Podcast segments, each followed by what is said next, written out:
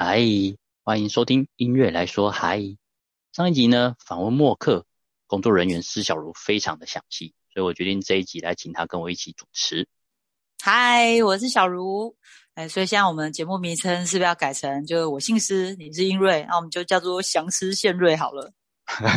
我邀请你来主持，你居然还要改我频道的名字，乞丐赶庙工嘛？不可以，不可以，我不接受。好啊，那不然这一集我来访问你。好，因为你看上一集你访问默克，可是还没有人知道你到底会什么啊，什么来历的。那这集我来访问你，让大家知道一下你这个妙功到底有什么神通广大的技能啊。好啊，给你问，给你问，来来来来。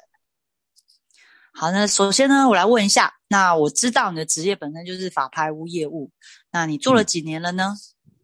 呃，八年多喽。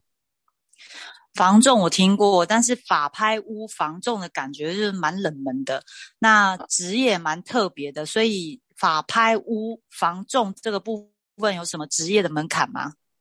嗯，首先第一个门槛就是你空间感要够了，法拍屋是没有办法入内看屋的嘛，所以我们都会有一个特别的技能，就是站在大楼的下面，哦，就透过一些平面图，然后跟客人介绍里面的格局，然后看出去的景色。就有点类似像说我们站在大楼，然后抬头仰望天空，看着那个梦想的家的那个样子，让客人知道哦，房子大概是长什么样子，看出去的采光通风怎么样，让屋内的状况栩栩如生的出现在客人的眼前，这样。也就是说，你是用说的方式在那个客人的脑袋里画图的概念，就对吧？平面图用嘴巴画出来是这个意思吗？哦，可以这么说哦。以后转行当画家是这样吗？哦，用嘴口足画家，然后以后用嘴巴。那是什么样的原因你会踏入这个法拍屋这个领域呢？嗯，因为退伍后我就想要跟人群多接触嘛。哦，因为当兵的时候出来也想当业务的工作，喜欢跟人聊天。那选业务也会让自己有更多的机会嘛。那业务其实就三个嘛，要么就卖车子，要么就卖保险，要么就卖房子。因为房子呢是最每个人最大的梦想哦，所以我就选择房子这个行业了。因为买房子啊是人人都会有基本的需求，单身呢就要遮风避雨，那已婚呢就要养儿育女嘛，对不对？所以就选择房仲这个行业。那为什么你不是做一般的房仲，而是选择法拍房仲？是因为法拍赚的比较多吗？我赚的是差不多啦，客人赚比较多。为什么当初不选法拍屋跟房仲？问的这个问题很好，因为呢，买法法拍屋的价差更大，那我可以用更低的价格让客户买到理想中的房子，我当然就是选择法拍咯。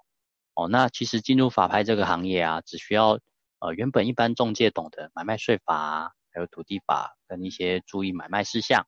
哦，那再多强制执行法。还有民法的知识就可以让客户赚更多钱哦，所以我就选择进入法拍屋这个行业喽。嗯，你是刚才讲说，我就上网查了一下法拍屋，我发现有两个今年的新闻诶，我觉得听众们可能也会有相同的疑问，来问一下。我看到一个标题叫做“屋主买黄金地段房，内部全都是垃圾，他清运五天，用车子来计价，未住先喷二十五万”，他意思是说。清运五天，意思是一天一车这样子，然后清五天，那个垃圾到底是有多少？那我们这样买法拍屋，所以我不能进去看，那我打开是怎样会看到很多垃圾，是不是？然后，首先呢，如果你找我们这些问题，其实很难发生在我们身上啊。为什么？因为我们都会事先去调查屋主的使用状况啊，我看它里面什么样的背景，它为什么被法拍？哦，房子的屋况大概如何，我就可以通过邻居做一个了解嘛。那如果，呃，这这个案件其实我也有稍微看到了，屋主本身是一对老夫妻，然后是做资源回收的，所以很多东西都往家里堆嘛。哦，所以如果当我们调查发现这个屋主啊是做资源回收的，哦，里面可能堆积很多杂物，那就会跟我们的客人做回报，给他做一个心理准备。哦，这是第一点。诶，第二点，如果说他真的决定还是要购买这个房子，哦，那我们就会跟他说后面会发生什么样的情况。那其实有资源回收的房子也不会花到那么多钱啊，因为其实里面的东西都可以卖钱啊。我就是贴贴补补嘛，卖掉的钱再贴补车资。那其实我们也有配合的厂商去做一个呃清运的动作，都可以很快的处理，其实都很简单啊，不会花到太多的成本跟时间。这个都可以搞定的。所以这算是一个比较特殊的个案，就对了。嗯，就大概二十间里面可能会遇到一间吧，而且一间也不可能那么夸张，因为我们也有经营过透天啊，一一到四层楼的透天，其实也花个两三万差不多了，真的就不会花太多成本了。好，然后我又搜寻到另一个新闻，然后念一下那个标题，叫做。呃，外人不到三十万买走零点八六平的土地，蚕食鲸吞祖传地哦。然后它里面就是写到说，高雄一个王小姐啊，她跟家族人共有的土地，然后例如说他们有八个人，诶，其中有一个人因为他欠欠债嘛，所以拥有的那个人他就把土地给呃卖掉了，可他其实才持有零点八六平，然后据说是有心人士就趁机把这个零点八六平买走，那其实他这。等于是那块地被法拍，然后有人专门去买这种零碎的地，然后而且还会有什么分割土地变变价分割，什么等于一人将三十位地主的什么全拉进法拍，这到底是什么意思？这听起来好像，哎，我也可以，我是不是也可以委托你帮我找专门找这种什么机灵的土地，然后就是好像可以赚更多钱是吗？是法，这是算是法拍屋里面的钻石的那个。对，差不多可以这么说，因为呃，他这个案例也蛮有趣的啦。他其实当时就是其中你刚刚讲到嘛，新闻里面有提到，他是很多个人里面其中一个人欠钱，然后假设我是投标人好了，我就标到了这块土地，哦，那我就可以利用民法的部分去强制分割，这个叫专有名词叫做分割共有物，哦，然后再去做拍卖的动作。那其实呢，我只要标下来的当下，你们这些共有人。哦，愿意用我同样的得标价买回去，其实这件事情也不会发生，因为其他人是有优先购买权的。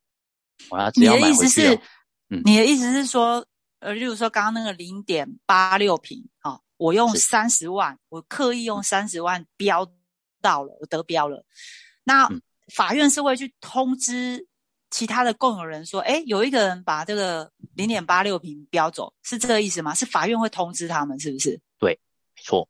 都会行公文通知，而且是有收到都会盖章，所以一定都是会有人签收的。哦，所以就是假设他们收到这个通知之后，哎，他们就知道说是我买走，他们可以来跟我谈说，呃，我假设我我那时候是三十万标，然后他可以用三十万来跟我买，然后可是要可是对哦，是跟法院买，所以不是跟我买，是跟法院买。对哦，就类似说得标价是这样，你至少要用三十。是刚好三十万，还是说如果对方愿意怎么出三十一万，没有可以买吗？哦，就以得标价。对，OK，也就是说，我虽然去做了这件事情，但是法院还是会通知其他人，问说你们要不要来买回买回，就是用我得标的呃三十万去买。所以其实法院是会通知的嘛。对呀。啊，刚刚有那个新闻写三十个地主，哎，很扯哎，扣掉其中一一位啊，那怎么可能二十几位大家都不知道？就是没收到通知，不可能啊！那怎么会事后才？大家都知道，那他只是他们不愿意用三十万来买那个零点八六平，是吗？这个我们可能就没没没没办法了解啦。但是至少假设今天我是其中一个地主，我今天听了你在这个节目讲讲这个，那我就知道说，哦，以后要是我收到法院这个通知，我一定要去了解这件事，对不对？不然我可能我可能会有一个权益损失的状况，这样子。嗯。没错，有可能外人哎真的标到这个房子，那就可以进行第二个步骤哦。第第二个步骤叫做强制分割共有物，那个也叫做变价拍卖。什么意思呢？就是我标到这个零点八六平的土地之后，我可以合并其他三十个人的权利哦，共同拍卖这块土地，再进行法拍一次，所以就变成是房子啊，不对，更正，土地全部的土地一起做拍卖哦，就是你们这些人也要。权益说受损嘛，其实也还好啦，因为拍出去的土地也是按照大家的持分哦做一个分配等一下，等一下，我我我再确认一下你刚刚讲的意思是，例如说这里是一百平的土地，假设只有一百平啊，哈，那我刚刚标走零点八六平，所以我我标到了，然后也没有人要去跟法院买，它就变成我的，所以我可以去做一个动作。做那个动作叫做什么变价拍卖，对吗？所以我其实只有零点八，呃，变价分割，然后我就可以导致于另外九十几平的地，就变成说大家就就是变成被我所引动，然后这一整块地一百平的地就要被呃被卖掉，就是我可以卖它就对了。可是怎么卖是是一样也也是法拍卖的意思吗？还是我就可以有什么委托一样走法拍哦？是的。可是我有点不懂哎，我明明才法拍买到这零点八六的的地，明明只有这一小块是法拍啊，那我去做了那件什么变价分割之后，会导致于这一百平全部都变成法拍的土地哦？会哦，没错。哦，所以那个那个新闻里的那个人就是走这一招。那等于就用用这个招数，他只要花零点八六平的土地，就可以导致另外所有人的土地都要一起被拍卖。是的。那谁可以？那那假设真的是一百平，那谁会去标这一百平的房子？有可能是建商啊，那也有可能是呃当时买这零点八六平的持分的人嘛，他有可能有更多的想法哦，想要把这块土地全部吃下来，他就是我用零点八六。我就可以去吃这一百，就是被迫那，例如说这是主产，三十个人分，结果我一个人做这个动作之后，导致于大家都要共同变成不得不一起来卖掉这个主产就对了，而且是被拍卖的状态。嗯，没错。但但是其他人是不是也有优先可以买买的？例如说三十个人里面，三十个人都有权益优先买这个一百平，然后只是差别说。谁反正一样，谁出价高就可以标到，然后他可以优先就对了，对对吗？就是假最后他如果说假设啦，这块一百平的土地标出去是标两千万好了，那其他的二十九个共有人一样可以用这个标出去的标价哦优先购买回来，所以他哦就跟刚刚那个零点八六平的意思一样，就对，反正不管谁得得标，最终他们都有优先用那个价格再买回来的状态，这样。嗯，好，那这样假设假设我是那个买零点八六平的那个人，那我的好处可能就是，例如说我可能是建商养的人，那我刻意去买了这个零点八六，然后我就标到，那因为我是建商，我很有钱，我两千万我出得起嘛，对不对？那那像这个是，所以会去做这件事，一定是有利可图，就是去标那个零点八六的，不管他背背后是财阀还是什么，总之一定是有好处，他才会做这件事。那我好奇的是，那另外那三十个人他会有什么损失吗？就是他可能拿不出两千万来标，那这样他会有什么损失吗？其实他损失就是土地不见了，但是换成现金，然后依照大家各自的持分再去做分配，就主产不见了啦，主盘被人家买走了，那只是换回现金这样。那其实这个新闻，呃，投诉人会。就是那个呃，里面那个小姐，她出来王小姐，嗯，对，她就说她不想要卖啊，她土地就是想要留着，但是她因为哦不太懂这个持分的部分，可以用优购回来，所以就轻忽了她，不理她，变成是这个后果，就必须说哦让主产被拍卖出去，就有点可惜啦。但其实你说损失，他其实也得到了一部分的现金啊。嗯，至少就是他在。那个年度拿到的是现金，但是对这土地别人开发之后，可能就因为搞不好，大家三十个人联合卖给建商的话，也许拿到的钱不止这些，他可能可以分得一户啊，或什么的。嗯，不过话说回来，建商一想到要跟这三十个人那边沟通，那还不如诶刚好趁戏 买那个零点八六，比较快，付出的成本也比较少，对吗？如果对对他们来讲，这样是的。哦。OK，OK，好，这两个都是今年蛮新的一个新闻，然后就刚好在搜寻法拍屋就会看到这两个新闻，就是蛮特别的。所以我们的权益还是还要很注意，就是反正法院来的文，先确定，先自己打电话去确定是不是诈骗，因为现在诈骗很多啊，有时候收到法院那个搞不好是诈骗，但是如果不是诈，就是不要直接打那什么公文上的电话，对不对？我们还是自己要上网去查真正的。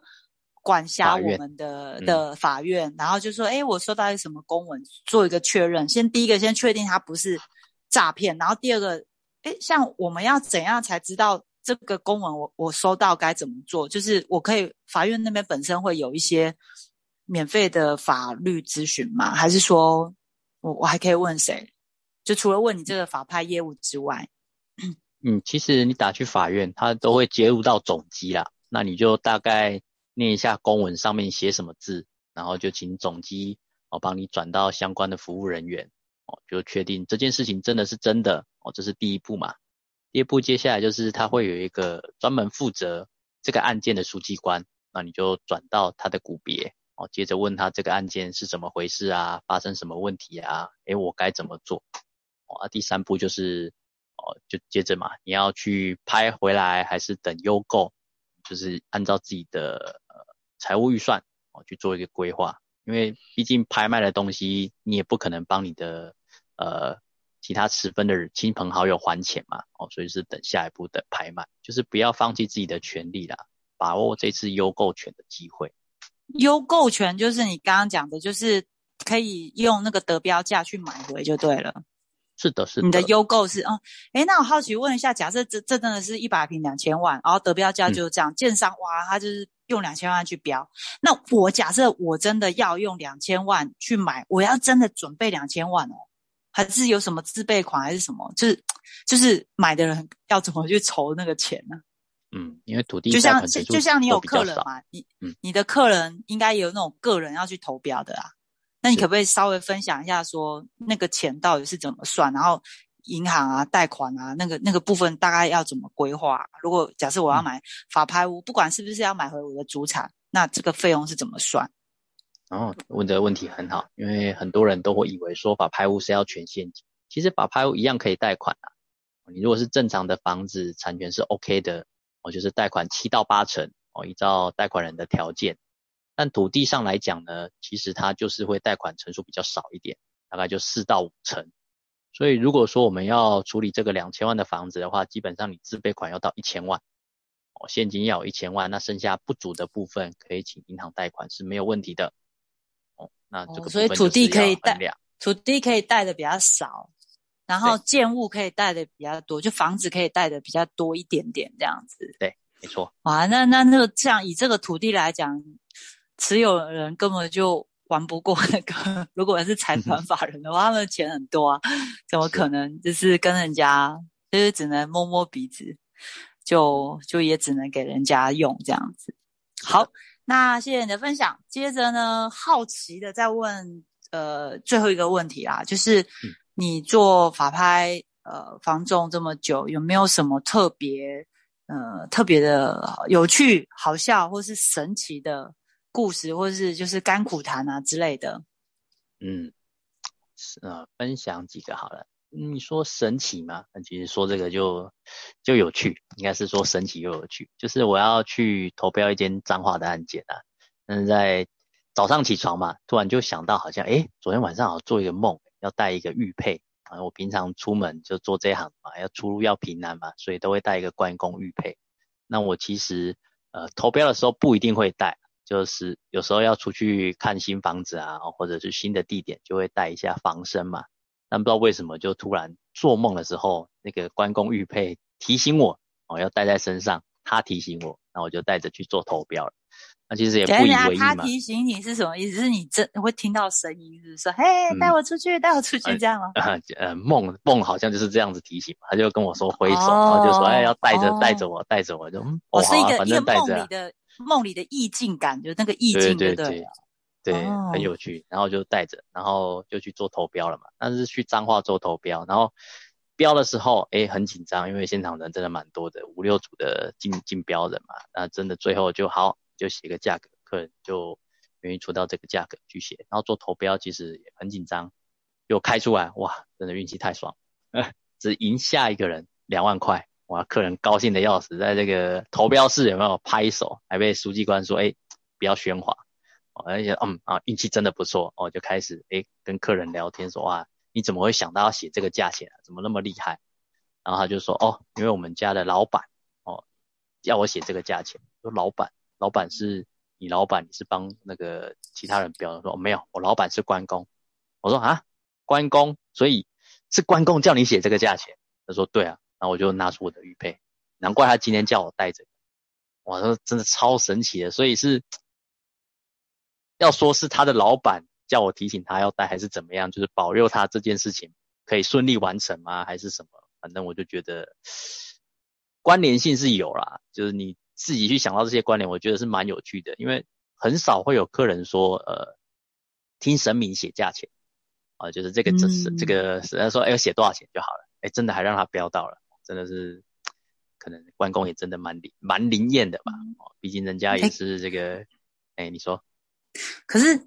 因为讲这个我们不太理解，就是他跟下一家只差两万块，因为我们没有投标过，我有点不是很懂，就是这样子算是你数数数字算的很精准吗？就是因为我我不懂那个大家投标差一万、差两万跟差二十万、三十万，呃，就不不然一般都是差几万，我我我不太我不太知道这个，我要怎样知道？应该这样讲好。我的问题是说，我要怎么知道我选的这个法拍房仲超厉害？他每次算的都已经很很接近，就是可以让我得得标的那个数字。嗯，因为他跟人家差两万，是不是表示他就像你嘛？你你帮人家算，哎，差了两万，那是表示你算的很准的意思吗？还是说什么差两千才叫做很准？就因为你要讲一个这个落差，我们才会知道，不然一一般别人是怎么样？啊，给你算是会比较厉害在哪里？这样子。嗯哼，OK，好，那法拍屋呢，其实跟标会差不多了，就是它会有个底价，像那间的底价是三百万，然后最后标标到后面的话是五百多万成交，哦，所以中间是加价加了两百多，那你可能会觉得哇，怎么加两百多万？真的是加价幅度怎么那么多？那其实那间的市价是七百万，所以你说用五百，我记得那间是五百三十八万标到吧？五百三十八万标到跟七百万，其实中间的价差也是大概差了一百一百七十万左右。所以你说五百三十八万标到，那下一标跟呃下写五百三十六万的那个人，当然就是差一点点，赢人家一点点就不会多花冤枉钱嘛。就是让客人标的便宜，然后又不会标到太高哦，不会接近哦，跟下一拍差很多。比如说。看你赢人家二十万，等于你就是多花二十万的冤枉钱哦。那你怎么？你看，那你你你像你你们都会怎么怎么去估说，知道要丢就是写这个数字啊？因为搞不好我写五百六，就别人其实呃他可能是写七百，就是我呃那个他的业务叫他写七百，然后你叫你的客人写五百六，就是这个是差在哪里？因为那七百搞不好他是多花钱哎。对啊，所以你就是要对行情很了解啊。哦，所谓的行情，除了实价登录，哦，还有这附近的法拍标价，哦，让客人知道说，诶，你最少哦要花多少钱才能取到取得这边的房子？但是现在法拍价的价差在哪边？哦，最后再依照现场的人数，然后跟客人做分析，说，诶，现场大概几个人？那我就建议你大概写到这个价钱，我觉得你会赢人家一点点。啊，人数如果说，对啊。那人数如果说多一点的，就是你必须就写再写高一点点，哦，就慢慢的依照现场人数去做一个评断。因为我觉得这真的是一个学问，就是像我们一般如果买房子啊，那房仲其实就是上那个你讲的实价登录，有有一些是政有政府也有，但是有一些房仲公司自己也有设计，那他可以去比说这个地址的行情，但是你那个法拍。等于是有两种价格哦，一种是它的什么底标，就是它现在法院就是最少要多少钱开始标嘛，就是所谓的底标。那一个是真正的行情，而假设它真正附近呃的房子卖是七百万，然后你刚刚讲底标假设是五百万，哇，这你中间有两百万，你到底要下哪个数字？这个是要很有专业才知道怎么计算，是的，是这样吗？嗯，没错。然后，而且还要看现场的什么标的人数，两个人跟七个人，跟十个人跟二十个人啊，就不一样。那那人越多，你可能价格就要添比较多一点，因为表示很多人都想要这样。嗯。但是我好奇是二十个人，那你二十个人你会叫他添添那个比例是多少？啊，如果只有五个人，你请请他添的比例。会差很多吗？就是你要你要怎么评估？还是说这是你的商业机密不能讲？要跟你的加个赖做个朋友，那就 打电话来，我再教你。哎，这样子，嗯，好了，反正这法拍本来就是 case 不一样，可能那个判断式就不同嘛。除了人数，还有就是它的实呃现现现有的价格，还有它是第第什么什么第几拍也有差，对不对？什么一拍二拍什么那个也会有差，对不对？那个对于你投标的数字要怎么写，也会有蛮大的影响嘛。什么流标啊？还是回归回归到价格啦，因为有的房子你到第四拍它也是高于市价，没有便宜的东西我们就不要标嘛。哦，所以也不是说什么第几拍就一定好或不好就对了，还是得看那个，呃，每个物件是特，每个物件都是特别的就对了啦。嗯，没错。嗯，比较 OK 好。那还有什么比较特别的吗？你有没有那种什么差个？除了差这个，你你差过最最少的还有什么？像这个是差两万，你有差过最少的是差多少？差八千块。我 差八千块，这么厉害？对，八千块赢人家这样子哦。对，赢人家八千块。那那个人第二名不是气炸了？在旁边骂骂脏话，骂三字经的，我都有听到。等等 等一下，差八千块，就那个那个跟市价的那个差多少？就是就是你们标到的那个价格跟就是附近的行情，那那样差多少？大概差了一百三十万有。哦，所以差八千，他就少。少了将近一百万的利润，因为有，因为有时候你标到，你可能还是要整理一下什么什么，所以你也不是真的就是赚到那个市价嘛，你还是可能会整理一下什么。但是八千块就差到快一将近一百万的利润哎，哇，那个对啊，那你有被人家那个因此而这个这丢石头啊什么？你们 你们你们同行会，你 们同行会不会因为这样就是那个心生嫌隙之类的？还是说还只能怪自己没本事？对啊，就只能摸摸鼻子啊，不然怎么办？哦，哎呀，你有标你你有标过那种你你参加过的啦？有没有标那种真的差好多？例如说大家都写五百万，就那个人自己写一千万，有这种东有这种这种特殊的 case 吗？你自己有遇到这种吗？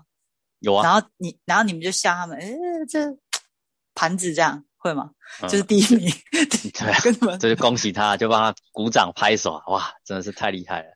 这边的这个，哎，邻有钱，他这边的邻居要过来写感谢状给他。哦，拉高拉高当地这个创造行情啊。可是，那你你你遇过那个，就是你参与过那个 case，他有差到多少？例如说，本来大家都写大大概多少，就哇，他他居然用那个钱去标这样，你知道的那个价格是怎么样？嗯，差可能就跟我们写的价格。大概平均价格啦，大概多个一百多万有吧？哦，多一百万，那真的是拉拉高那的。但是那个第一名知道你们其他人都写这样子，那个客人是怎么在看他的法拍业务？那我就不我就不好说了，我怎么知道？那客人客人没有啊？哎，不是啊，现场你你们不是那个就是不是就是一翻两瞪眼，然后全部人都知道？还是你你们不会看到？是不是？就他们不是也在现场吗？对啊。哦，所以，但是我我说他他的客人会知道你们其他人平均写多少吗？不会知道，要看也会。对，哦，要看哦，所以要看那什么书书记书记官吗？还是什么？哦，就看他会不会让那个得标的人看别人的价格，就对了。嗯，有的会公布了，就直接公布了，那个那个就有点难看的嘛。哦，所以最好还是不要公布，免免得那个得标的那个之类。那，我们就恭喜他，只能这样。好，那还有什么特别的故事吗？嗯，那不然分享一个客人有福报的故事好了。这个故事还蛮多年前吧，三四四五年前有了，是在火车站一间附近的透店，那时候才五百多万。那我就因为我们也有事先去了解这个案件的啦，其实这个案件。呃，屋主也蛮可怜的，他是一个正常的上班族，然后是因为骑摩托车自己勒惨，然后就受伤，就躺在床上，慢慢就瘫痪变成植物人。那妻子也很辛苦嘛，照顾他，然后又要付医药费，哦，最后房贷就缴不出来，就被拍卖了。那其实，在投标之前，我们都了解到了，啊，我跟我的客户说，哎，如果你标到的话，可能，呃，要给我们一些时间去处理哦，因为毕竟这个。呃，也是要和谐的处理嘛，我们不要给他找房子啊，帮他申请补助什么之类的。那客人也蛮同意这件事情的啦。诶，果不其然，真的让我们标到了。那接着要去处理了嘛。那后面了解到，哇，其实处理没有我们想象中那么简单，因为植物人是要做复健，因为你没有去做复健的话，他的那个肌肉会越来越萎缩，所以变成是我要帮他找一楼的，然后又可以好停车的。但是重点来了，他又没什么钱，那我们就必须帮他出钱做一些安置的动作嘛。哦，就找找找找到十几间，我在附近，哎，终于找到一间了。但是他还是不太喜欢，因为债务人啊，因为他还是觉得离医院有点远。那因为时间上来来回回也拖了两个多月了嘛。那这时候我就反过头来跟我的客人说，那他现在情况是这样啊，我帮他找了十几间租的地方了，但是他都不太满意。